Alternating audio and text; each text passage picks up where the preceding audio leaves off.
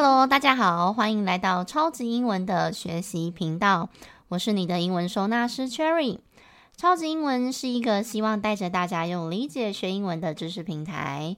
从小到大，我们学了很多的英文，到现在还不能妥妥的应用，是因为我们没有将它们好好归纳和整理，所以要用的时候都找不到。如果你有类似的困扰，欢迎多多关注我们的频道哦。超级英文也有一系列专属给大人重新学习的英文课程。我们用中文母语的角度出发，带着大家用最简单的方式去理解英文，再练习跟应用，就会更事半功倍哦。如果你是新同学，可能才刚刚听的话，要记得从最前面的集数开始听，比较容易跟得上哦。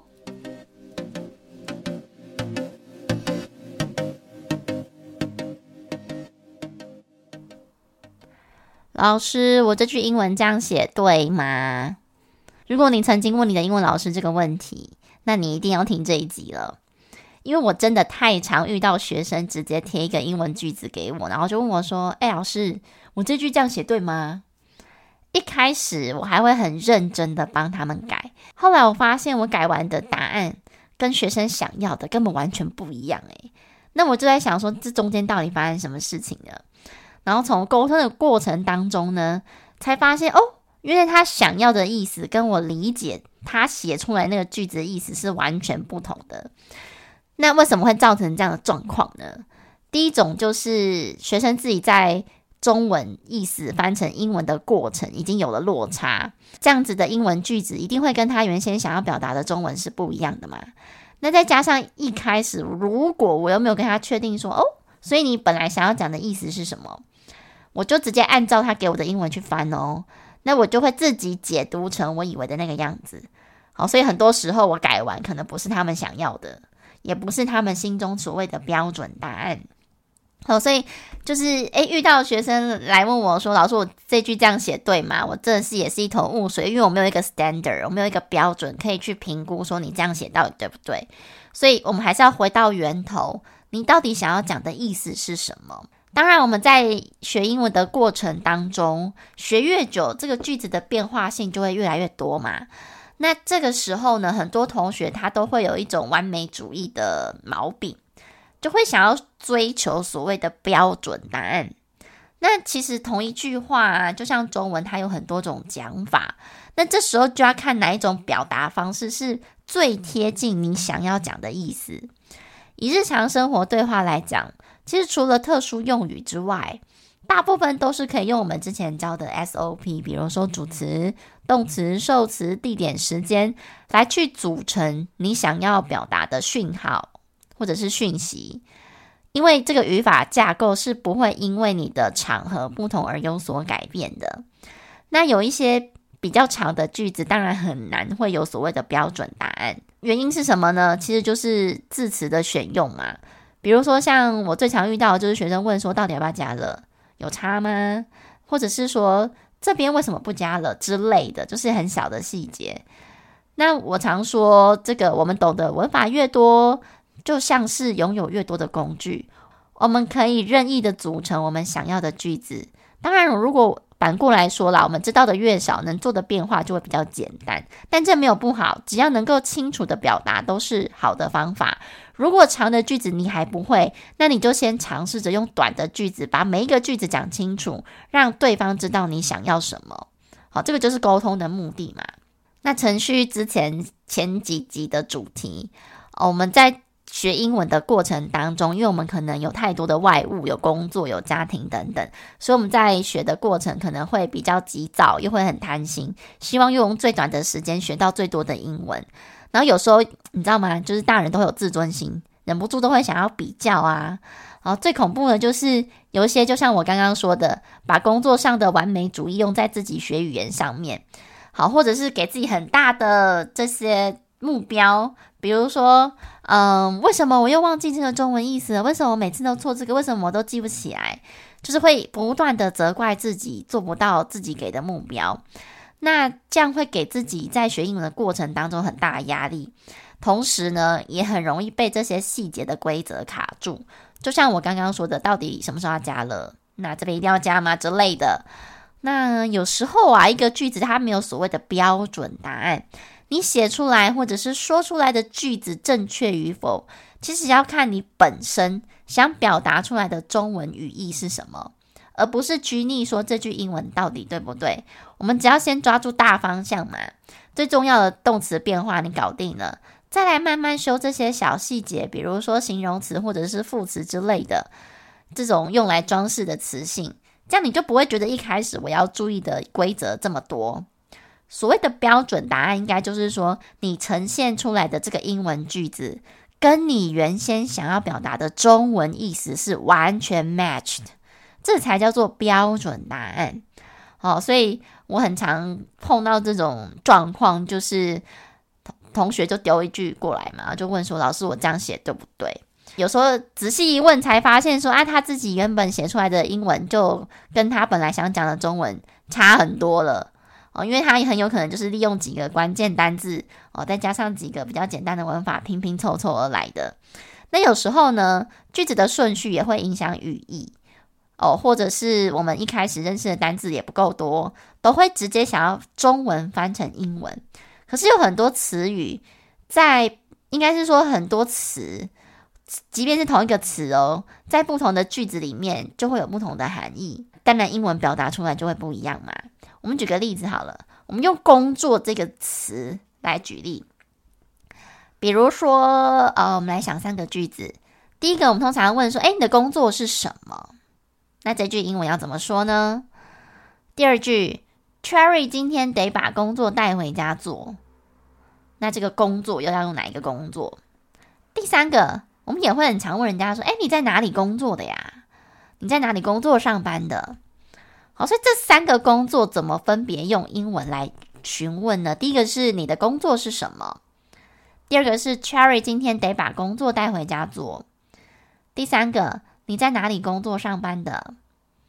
这三个工作怎么分别用英文的句子来表达？你可以按下暂停，然后试着自己想想看，这三个英文该怎么说。然后待会再来听我的答案，这样子。好，那我们来解，就是解答一下。第一个，你的工作是什么？这通常我们都会是问职业嘛，对不对？这里工作就是职业，所以我们会讲说，啊，What's your job? Or what's your occupation? 好，这个 job 跟 occupation 指的都是职业，职业上的工作。所以在这里的工作，我们可能就会比较偏向用 job。